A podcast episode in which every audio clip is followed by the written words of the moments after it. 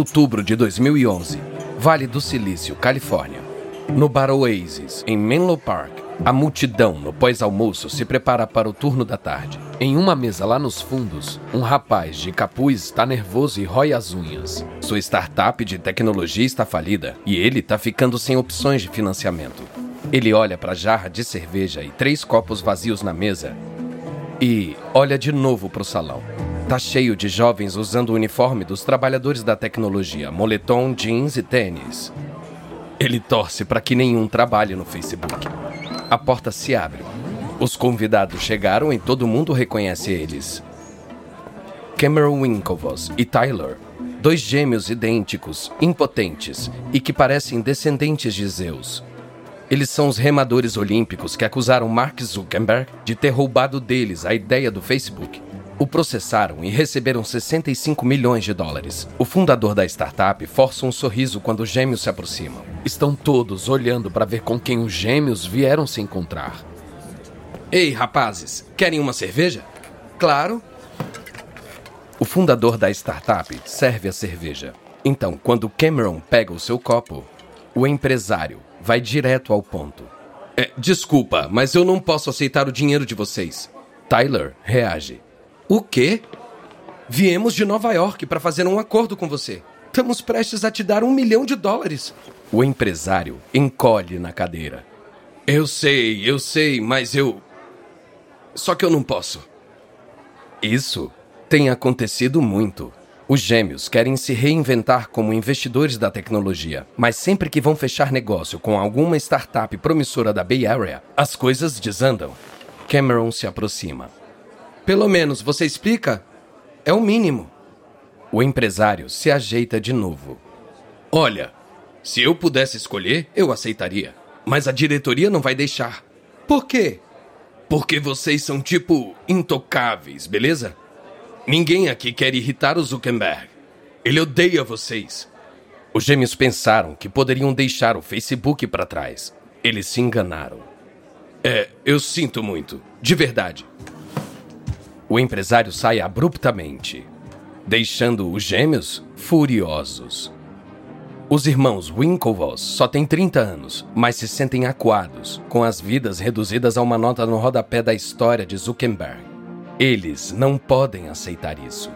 Mas com o Vale do Silício dando um gelo neles, está claro que eles vão ter que encontrar seu futuro fora da Bay Area. E isso vai levá-los a outra coisa da qual a elite da tecnologia foge: o Bitcoin.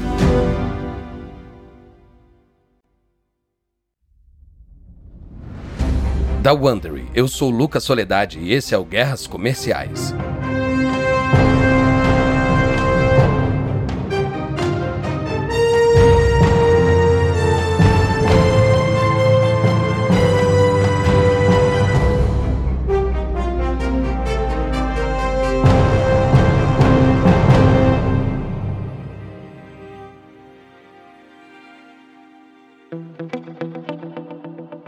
Último episódio, o misterioso Satoshi Nakamoto criou uma moeda digital revolucionária.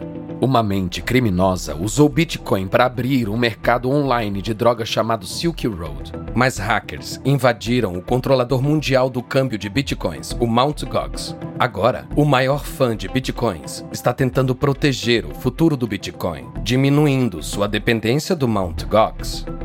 Este é o segundo episódio os Intocáveis. Novembro de 2011, Brooklyn. No seu quarto, Charlie Shrem olha o relógio. São quase 10 da noite. Ele não pode acreditar que Roger Ver, o Jesus do Bitcoin, quer falar com ele. Ele é só um jovem de 22 anos que mora no porão da casa dos pais. Shrem se olha no espelho. Ele tem cabelo preto curto, enrolado, sobrancelhas grossas e a barba por fazer. Ele tira os óculos, coloca de novo e então decide tirar. Sem óculos. Definitivamente sem óculos. Shren corre para atender a ligação de Veer no Skype. Vai, Shren, manda ver. Veer aparece na tela. Oi, Roger. Charlie, valeu pelo seu tempo.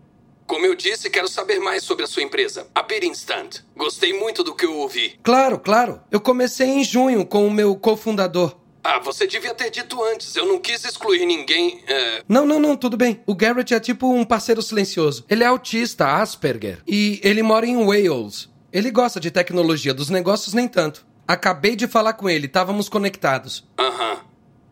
Então, qual é a visão da Berinstant? Hoje todo mundo negocia com a Mt. Gox, mas é péssimo, lento, o site sempre caindo e é difícil de usar. Muito difícil para as pessoas curiosas ou novas no Bitcoin. Pode crer, é mesmo. O Birinstant lida com o Mt. Gox no seu lugar. Entregamos o dinheiro para o Mt. Gox, cobra uma taxa e as pessoas compram e recebem bitcoins no mesmo dia. Também trabalhamos com Trust Cash para facilitar o pagamento. Trust Cash? O que é Trust Cash? O Trust Cash deixa você entrar em milhares de lojas tipo o Walgreens e pagar com os créditos do Trust Card. Depois você pode usar esse crédito para comprar bitcoins na Birinstant, sem esperar por transferências bancárias. Queremos colocar bitcoins nas mãos de todos. Eu quero que a Birinstant seja a Apple do Bitcoin, mas agora o dinheiro está curto. Minha mãe me deu 10 mil dólares, mas precisamos de mais para pagar os custos de comprar bitcoins do Mt. Gox. Vir sorri. Bom, Gostei de você e do que você está fazendo. Eu quero investir. Quanto por 15% de participação? Shren não esperava que Vir fizesse uma oferta agora. Ele não tinha um preço em mente. Shren pensa: melhor jogar para cima que para baixo. 120 mil dólares. Feito. Shrem fica chocado. Mas Vir tem uma missão. Ele quer semear o máximo de empresas de Bitcoin que ele puder. Assim, o futuro do Bitcoin não vai depender só da Mt. Gox. E a Bitinstant tem potencial. Mas Vir não é o único buscando oportunidades de investimento.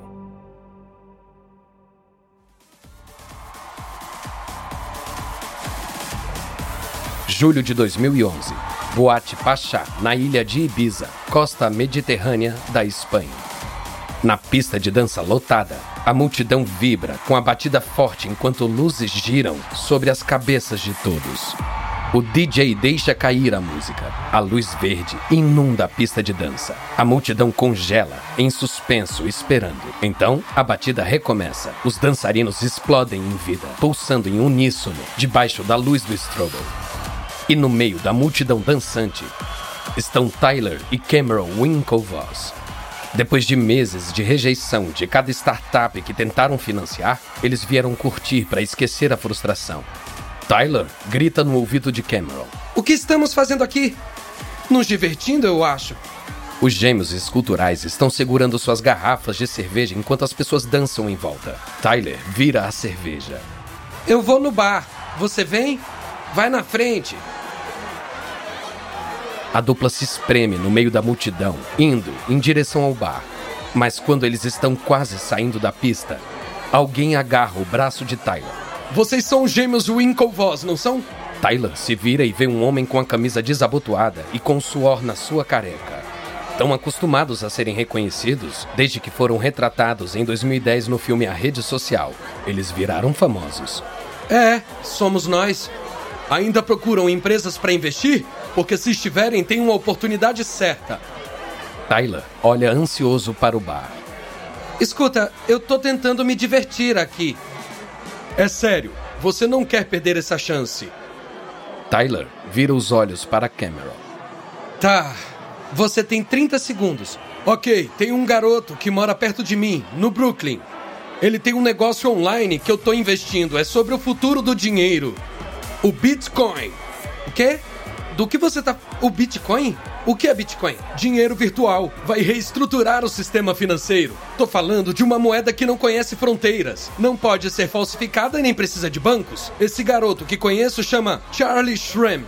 Agora mesmo ele tá aqui no térreo. Tá, e como. como isso funciona? É difícil explicar. Olha, é meu cartão. Me liga quando voltarem para Nova York e eu apresento vocês ao Charlie. Ele explica tudo. Ele é um gênio. Sério, me liga.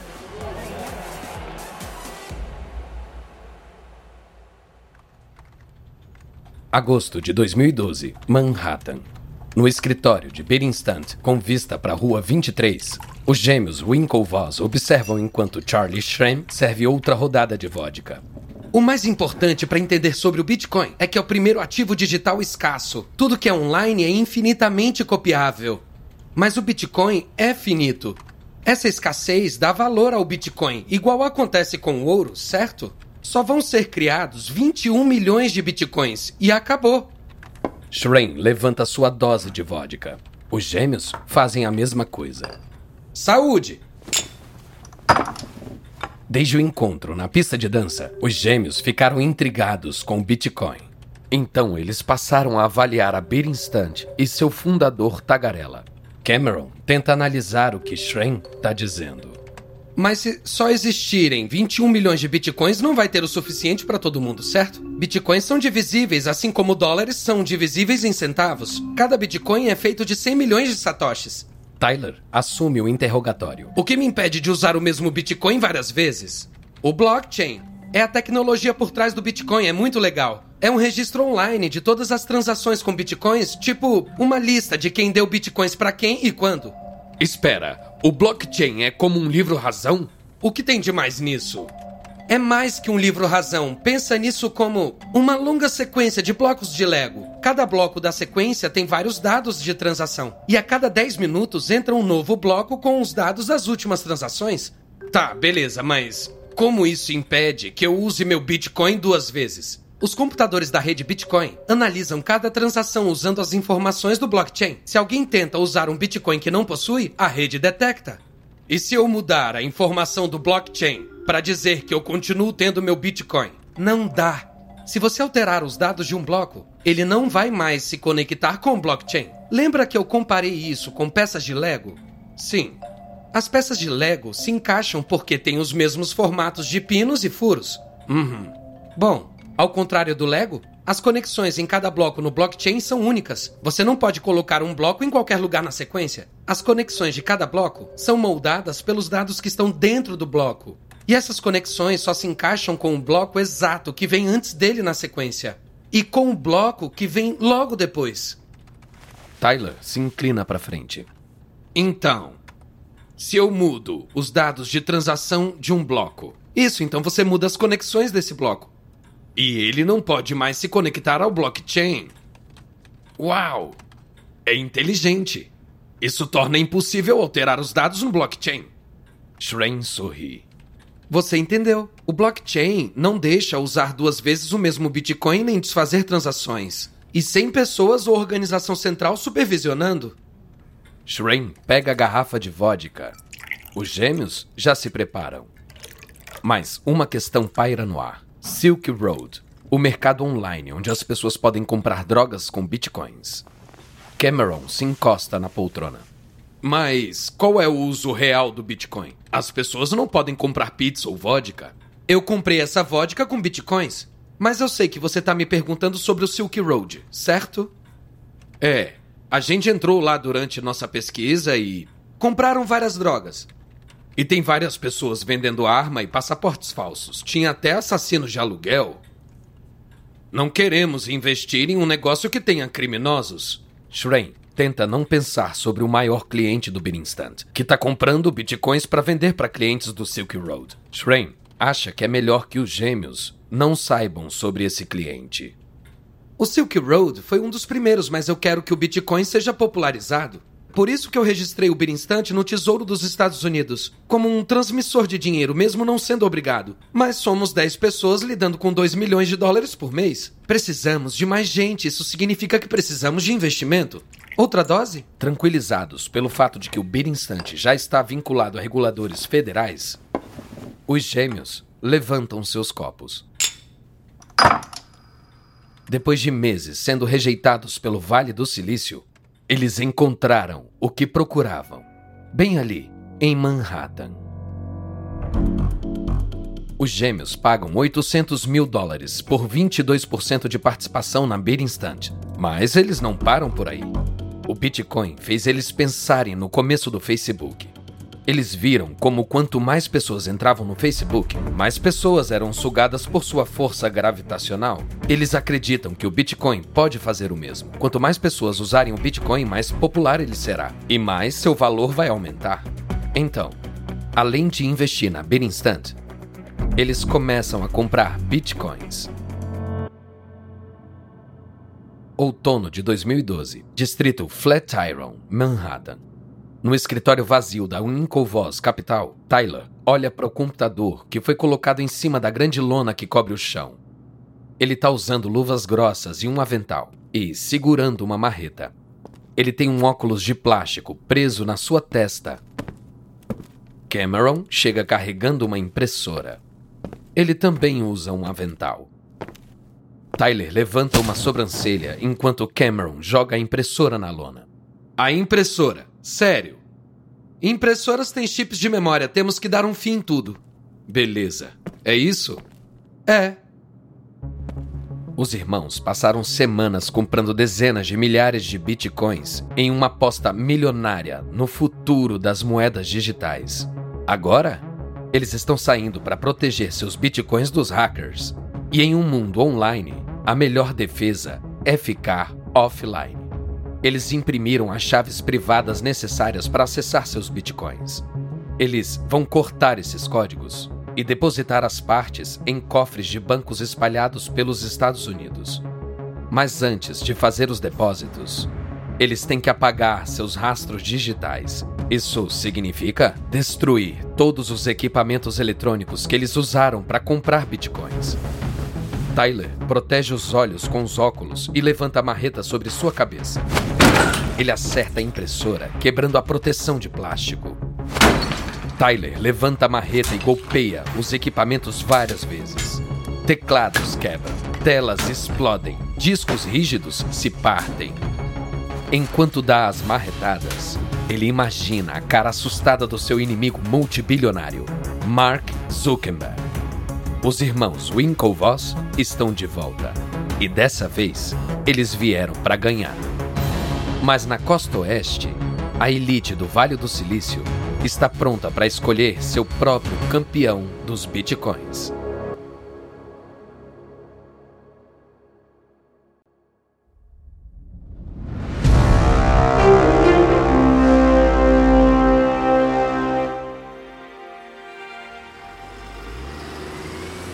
Outono de 2013, São Francisco. Fred Urson sai da estação de trem Caltrain Depot e se dirige ao Creamery, um pequeno restaurante que vende café e sanduíches. Meses atrás, Urson saiu do Goldman Sachs e foi para o Oeste, convencido de que o futuro das finanças está no Bitcoin e não nos engravatados de Wall Street. Ele entra no Creamery e procura o cara que ele veio encontrar. Brian Armstrong. Um homem pálido e careca acena. Brian? Sim, você deve ser o Fred. Os dois se conectaram no Reddit depois que Brian postou que precisava de um cofundador para a startup de Bitcoin, a Coinbase. Urson gostou do plano de Brian de fazer do Coinbase o lugar mais simples de se comprar, vender, armazenar e enviar bitcoins. Brian se interessou por Urson o ex-investidor de Wall Street, que agora é defensor do Bitcoin. Armstrong conta para Urson sobre o progresso da Coinbase até agora. Minha oportunidade veio nesse verão quando eu fui aceito pelo Y Combinator. Y Combinator é a escola de startup do Vale do Silício, onde empresas como Dropbox e Airbnb começaram. Y Combinator me ajudou a atrair 600 mil dólares de financiamento inicial. Peraí, eu pensei que a Y Combinator insistisse em cofundadores. Eles não pegam quando é só um fundador. É, mas não deu certo com o meu cofundador. Discordamos como cuidar das chaves privadas dos clientes. Foi uma questão essencial e ter cofundador é tipo casar. A Y Combinator entendeu. Entendi. E qual foi o desacordo? Eu queria que a Coinbase guardasse as chaves dos bitcoins dos clientes. É ridículo que as pessoas que perdem a chave privada não possam recuperar seus bitcoins. E meu cofundador discordou. Ele sentiu que ter a chave dos clientes contrariava o espírito do Bitcoin de empoderar as pessoas sobre o controle das próprias finanças. Ah, eu tô com você. Pessoas normais não querem lidar com chaves privadas e carteiras criptografadas. Esse é o erro do Bitcoin nesse momento. Tá cheio de gente em cruzadas políticas para derrubar o sistema financeiro. Eu não quero derrubar o sistema, eu quero trazer ele para o século XXI. Armstrong sorriu. Ele encontrou seu parceiro. Urson e Armstrong alugam um apartamento perto do Creamery e transformam ele em escritório. Eles trabalham 16 horas por dia para levantar a Coinbase. Em outubro de 2012, a Coinbase é lançada, oferecendo um site simples onde bitcoins podem ser comprados e vendidos com apenas um clique. A simplicidade provou ser uma proposta eficiente. Em semanas, a Coinbase está se esforçando para que o site suporte o um número crescente de usuários. Em janeiro de 2013, são 40 mil usuários comprando e vendendo um milhão de dólares em bitcoins por mês e a Coinbase ganha 1% de cada transação. Então, em março, uma ilha a mais de 11 mil quilômetros entra em crise financeira. Há uma raiva crescente em Chipre. A maioria dos caixas eletrônicos não tem dinheiro e os bancos estão fechados. As pessoas estão tentando sacar seu dinheiro depois de o governo anunciar uma proposta de taxar todas as contas em mais de 10%. O dinheiro seria tirado dos cidadãos para ajudar a resgatar o problemático sistema financeiro do país. As más notícias de Chipre são um presente para o Bitcoin. Para os defensores do Bitcoin, o exemplo de Chipre é a prova de que é melhor guardar o seu dinheiro em bitcoins, que nenhum governo poderá tocar. O interesse pelo Bitcoin dispara. Pela primeira vez, o valor de todos os bitcoins ultrapassa a marca de 1 bilhão de dólares. A Coinbase recebe uma onda enorme de novos usuários. Em abril, eles já têm mais de 100 mil usuários. Mas o Bitinstant segue na frente. O Bitinstant lida com 35% de todas as compras de Bitcoin. O diretor Charles Schrein é o bambambam bam, bam do mundo Bitcoin. Ele trocou o porão da casa dos pais pelas belas luzes de Manhattan. Ele está inclusive viajando pelo mundo como palestrante, espalhando a doutrina da criptomoeda por toda parte. Mas nos bastidores, as coisas estão desmoronando. Abril de 2013, Manhattan. Cameron e Tyler Winklevoss saem com Charlie Schrein em direção à Avenida Lexington. Seus rostos estão cheios de fúria. Cameron olha para Schrein enquanto ele se apoia em uma janela. Eu nunca tive tanta vergonha na minha vida. O trio acaba de se encontrar com um dos maiores investidores de risco em tecnologia financeira. Os gêmeos moveram céus e terras para conseguir. Mas Schrein chegou tarde fedendo a álcool e com a cara de quem tinha vindo direto de uma festa. Shrain olha para os irmãos furiosos. Foi tão ruim assim? Você estava despreparado. Parecia drogado. Você se esquivou de todas as perguntas. Cameron olha para Shrain e se pergunta se está sendo cedo demais. Além disso, Shrain tem 23 anos. Sabe, às vezes grandes fundadores não são grandes diretores. Shrain se endireita. Você. Você quer me demitir? Da minha própria empresa? Roger Veer estava certo. Vocês são os traíras. Você tá ouvindo Roger? Ele é um criminoso. O governo se vingou pela ideologia dele. Eu acho que você deveria passar menos tempo com ele. Se você quer que isso funcione, você tem que se redimir. Tá bom, tá bom, tá bom. Eu estraguei tudo. Desculpa, mas eu entendi. Eu vou melhorar. Mas, no fundo, os gêmeos Winklevoss sentem que Shrem é uma causa perdida. Ele está preso entre o desejo deles de tornar a Instante a face aceitável do Bitcoin e o desejo de vir, de permanecer fiel aos valores libertários da criptomoeda. Mas eles têm pouco tempo para salvar a Instant, antes que ela saia dos trilhos. No próximo episódio, Shrem tem uma surpresa desagradável um hacker ataca Coinbase e a lei encurrala o Silk Road.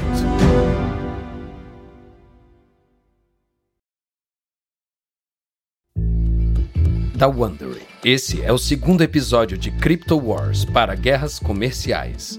E uma nota rápida sobre as conversas que você ouviu. A gente não sabe exatamente o que foi dito, mas esses diálogos são baseados nas nossas melhores pesquisas. Se você quiser saber mais sobre as jogadas dos gêmeos Winklevoss no Bitcoin, nós recomendamos o livro Bilionário do Bitcoin, de Ben Mazeridge. Eu sou Lucas Soledade. Tristan Donovan escreveu essa história. Karen Lowe é nossa produtora e editora sênior. Editado e produzido por Emily Frost. Design de som por Kyle Randall. Nosso produtor é Dave Schilling. Nossos produtores executivos são Jenny Lauer Beckman e Marshall Lowe.